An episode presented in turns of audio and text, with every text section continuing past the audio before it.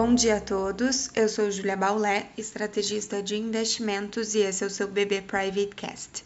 Hoje é sexta-feira, dia 28 de maio de 2021 e o tom é de otimismo no exterior. A alta é generalizada, os futuros de Nova York e as bolsas na Europa seguem em campo positivo na esteira de dados importantes e positivos para a atividade global. Ontem, os dados de pedido de auxílio-desemprego nos Estados Unidos vieram no menor nível desde a pandemia, dado que confirma o avanço da atividade no país. O petróleo também avança na expectativa de maior consumo e de olho no avanço das negociações sobre o pacote de infraestrutura pretendido por Joe Biden. O mercado também acompanha a proposta do orçamento de 2022 para o país, que será proposto hoje pelo presidente norte-americano. Além disso, o destaque da semana, o principal índice de inflação nos Estados Unidos, para abril, é divulgado hoje.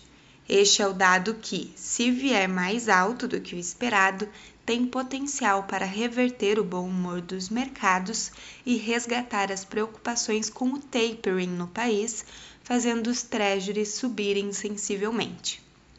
No Brasil, o IGPM de maio foi divulgado às 8 horas da manhã e acumula 37% de alta em 12 meses, muito impactado pelo avanço das commodities no período.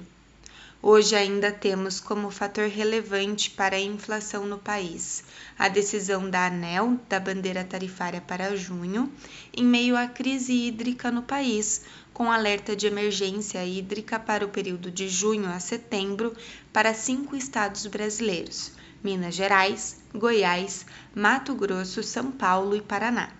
Apesar disso, os riscos inflacionários podem ser relativizados pelo alívio da questão fiscal no Brasil, que, junto com o exterior positivo, podem levar à apreciação dos ativos domésticos, com queda do dólar, juros e alta do Ibovespa.